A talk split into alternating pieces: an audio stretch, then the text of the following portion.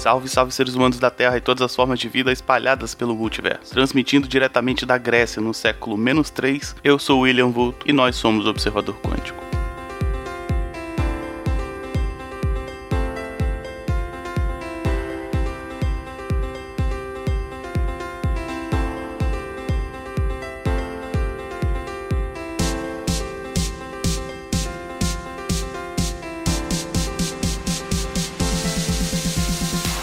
Mais um episódio do Observador Quântico no ar, e esse é o primeiro episódio de uma série, tá? Então é uma série que eu vou falar dos elementos. Os elementos de Euclides? Não, quem dera, talvez um dia, mas sim dos quatro elementos da física aristotélica. Então, são quatro elementos: fogo, terra, ar e água, e vão ser quatro episódios, talvez cinco, falando desses elementos, tá?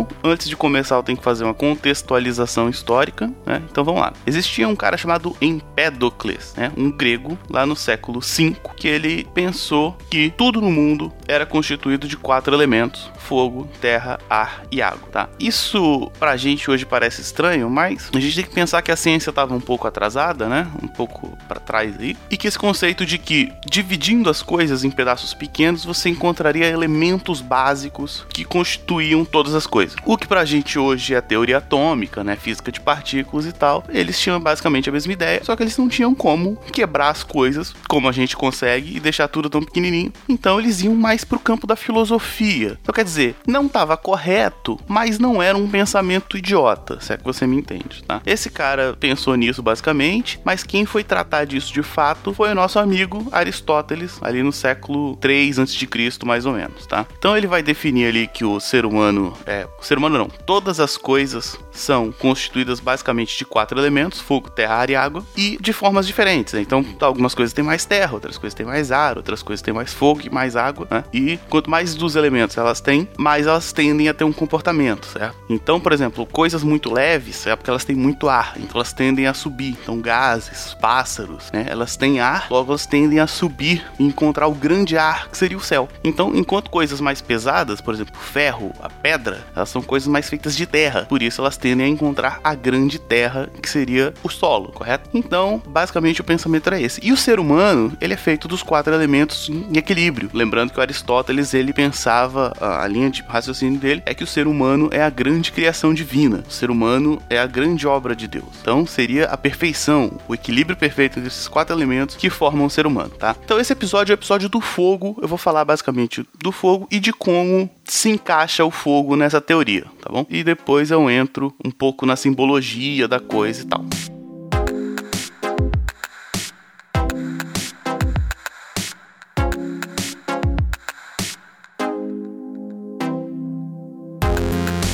Bom, primeiro a gente tem que pensar o seguinte: o que é o fogo, né? Pensar do ponto de vista puramente científico, não vou tentar entrar na filosofia, que a gente pensa no fogo como uma coisa, né? Assim, ah, tem um fogo, né? Só que o interessante do fogo é que ele não é um material. Não existe átomos de fogo, não existe partículas de fogo, correto? O que é o fogo? O fogo é o resultado de um processo exotérmico. O que é um processo exotérmico? Uma transformação química, geralmente oxidação, né? Onde energia é liberada. No episódio 22 eu falo lá do, do Einstein energia é massa, basicamente, né? E eu falo do exemplo da madeira, né? Então a madeira pegando fogo, ela tem mais massa, quando ela vira cinzas, ela tem menos massa. Essa massa perdida, entre aspas, foi convertida em energia que foi liberada como calor e luz. Então o fogo que a gente vê é o resultado desse processo. É esse calor e essa luz. A gente sente o calor e vê a chama, que é basicamente o oxigênio ali em volta de onde está acontecendo o processo. O oxigênio ele se aquece, né? E ele se excita e dispersa a luz. Então o fogo,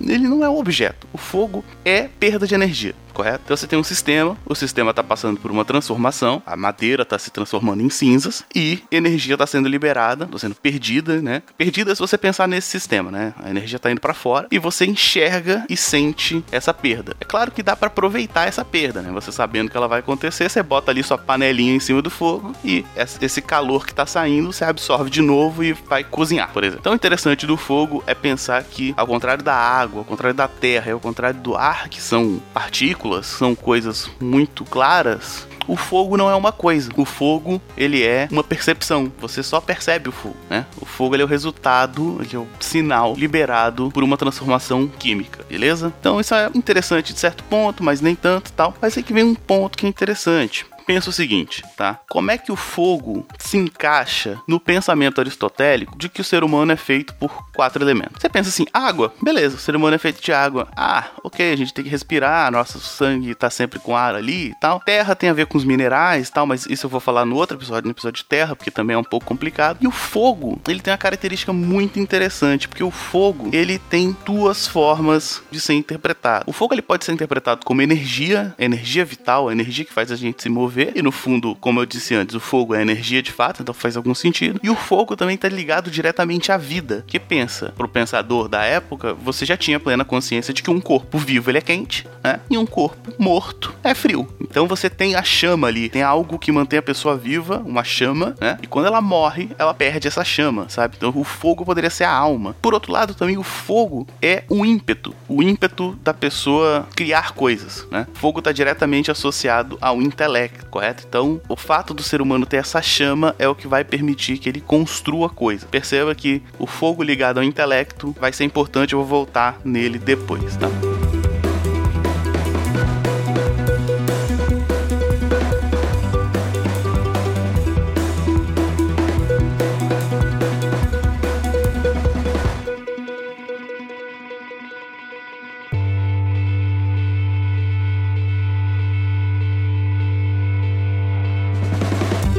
Pensar no histórico, como é que o fogo surge na história, né? Assim, o fogo, o fogo ele é um influenciador histórico, tá? O que, que isso significa? O controle do fogo é crucial para a evolução do ser humano. Vamos pensar um pouco. Como é que você tinha o fogo surgindo na natureza? O fogo surgia de duas formas muito drásticas, que era basicamente quando um raio caía numa árvore ou caía em alguma coisa, transmitia muita energia, começava uma reação, pegava fogo nas coisas. Ou ele surgia do magma, diretamente do centro da Terra. Então você tem uma coisa que só surge vinda ou do céu ou da terra. Isso para o homem primitivo tem características divinas muito fortes, porque o céu e a, e a terra são duas coisas que sempre tiveram aí, né? E que elas são muito distantes. Quer dizer, a terra, a gente tá em cima da terra o tempo todo, mas assim, você chegar ao fundo da terra, né? É complicado. Então você tem um mistério aí. Então você tem um mistério do céu, um mistério da terra, e essas duas coisas são muito divinas, correto? Então o fogo é algo que só vem dos deuses. O fogo pertence aos deuses. Quando o homem descobre como criar o fogo, ele se aproxima dos deuses. Ele perde, ele diminui a mistificação e ele controla a fúria divina. Ele passa a ser controlador do seu próprio destino a partir do fogo. O fogo dá mais perspectiva de vida pro homem, se o homem fica no frio, ele morre. Então a partir de agora ele já consegue se aquecer? Outro ponto que os historiadores comentam é que o fogo permite o cozimento dos alimentos. Processar carne crua é muito mais custoso pro organismo do que processar carne cozida. Então, o homem que passa a cozinhar, ele passa a ter mais tempo livre, porque ele não vai ter que dormir pra caramba depois de comer um pedaço de carne, e também faz com que ele precise comer menos carne para conseguir a mesma quantidade de proteína, que a carne cozida, ela libera, né, os, os proteínas mais fácil. Eu não vou entrar nisso porque eu nem pesquisei tanto, mas o conceito é esse, tá? Então, o fogo ele permite que o homem pense e um pouco afasta ele do, dos grandes mistérios da natureza. Então o fogo ele é considerado aí um grande influenciador histórico. Tá? Voltando para Aristóteles, Aristóteles, como eu disse, ele pensava a respeito do movimento. Então as coisas elas tendem a ir para os seus lugares. Então coisas do ar sobem, coisas da terra descem, coisas da água também descem, só que descem de outra forma. Né? Tem um movimento ali líquido, né, e tal. As coisas mais líquidas, mais viscosas teriam mais relação à água do que à terra, de fato. E o fogo também sobe. Então o, o fogo também tem a ver com ascensão, né? O fogo tem a ver com subir e a descoberta do fogo tem a ver com se aproximar dos deuses. Então uh, controlar o fogo tem a ver com isso. O que eu quero, eu quero contar duas histórias aqui para vocês para ilustrar esses pontos,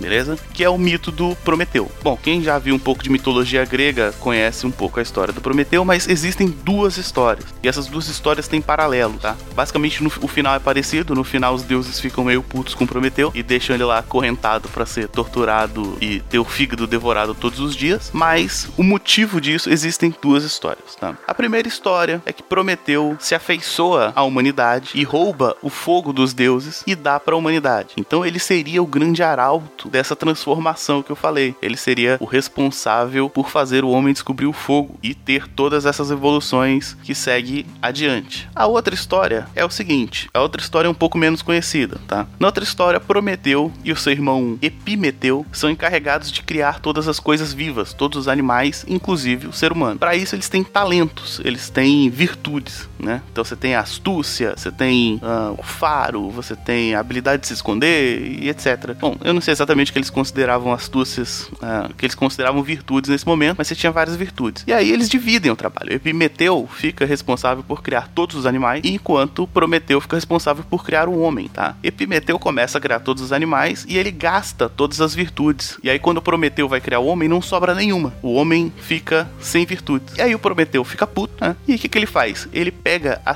centelha divina, a coisa que faz deles especial, uma característica que só os deuses possuem, e coloca no ser humano, certo? O que, é essa centelha divina? O que, que diferencia o ser humano de todos os outros animais, pelo menos no, no nosso ponto de vista uh, antropocêntrico, né? O que, que diferencia o ser humano dos outros animais é a inteligência, correto? Então, basicamente, é como se essa centelha divina é o intelecto, né? O que faz a gente ser mais próximo de Deus, que é nossa capacidade de pensar, nossa capacidade de ser criativo, nossa capacidade de criar coisas, destruir coisas, etc.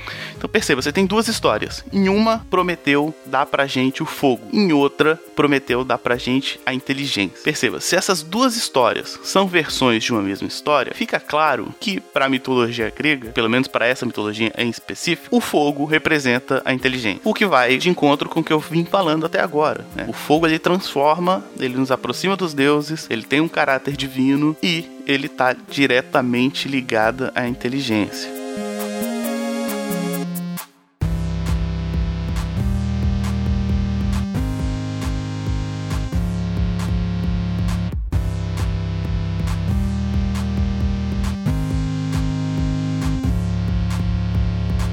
Então é isso, né? O fogo é essa coisa que não é um objeto, é essa coisa que nos move. E pro Aristóteles, né, é esse ímpeto que o ser humano tem de se aproximar dos deuses, de subir né? De se elevar e de criar coisas, certo? Ah, você deve estar pensando, pô, Vulto, mas esse podcast é de ciência, tá falando de filosofia. Filosofia também é ciência, beleza? então, bom, eu acho que é isso que basicamente que eu tinha para dizer, tá? Os outros episódios dessa série vão ser mais ou menos assim, falar um pouco da coisa e tentar pegar a interpretação que se encaixa ali com o pensamento da física aristotélica de que as coisas são feitas de quatro elementos e tal. Sim, vai ser um pouco menos científico, um pouco mais de filosofia. Eu não sou especialista em filosofia, então tô pegando um pouco de história e tentando encaixar os pensamentos aí. Basicamente o que eu tinha para dizer hoje é isso. Então, fogo é essa coisa que não é coisa e esse grande mistério da humanidade que é como a gente se torna divino, né? Então é isso, espero que tenha gostado. Se vocês não gostaram, acharam essa ideia de elementos uma bosta, deixe comentário, crítica, sugestão. Você pode mandar e-mail para observador@culturanerdgeek.com.br, pode comentar no post, pode comentar quando sair no Twitter, no Facebook, pode me chamar direto para conversar no arroba William Vulto, toda crítica, sugestão é bem-vinda, tá? Dois recados. Dia 21 de outubro, dia do podcast, acontece aqui no Espírito Santo, primeiro seminário de podcasts. Então, se você, para você que tá ouvindo, provavelmente já conhece podcast, né? Então, você tá convidado a ir lá e ouvir como melhorar um podcast, como praticar, como usar um podcast para uma empresa, vai ser bem bacana. Vai vir a galera do Chorume, vai vir pessoal da Rede Geek, vai ser do caramba. Também no dia 21, no dia do podcast,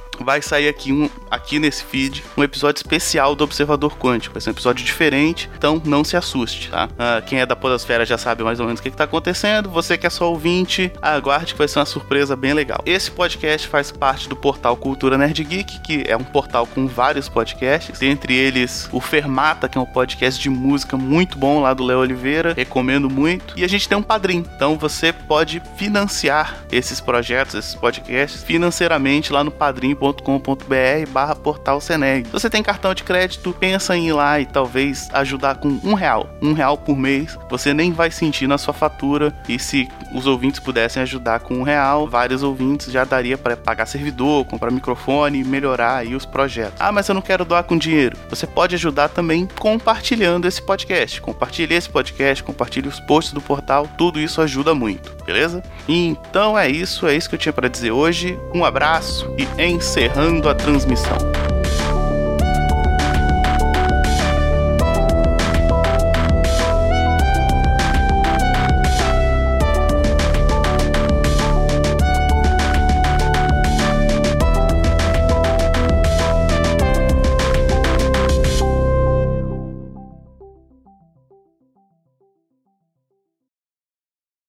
Este podcast foi editado por Léo Oliveira.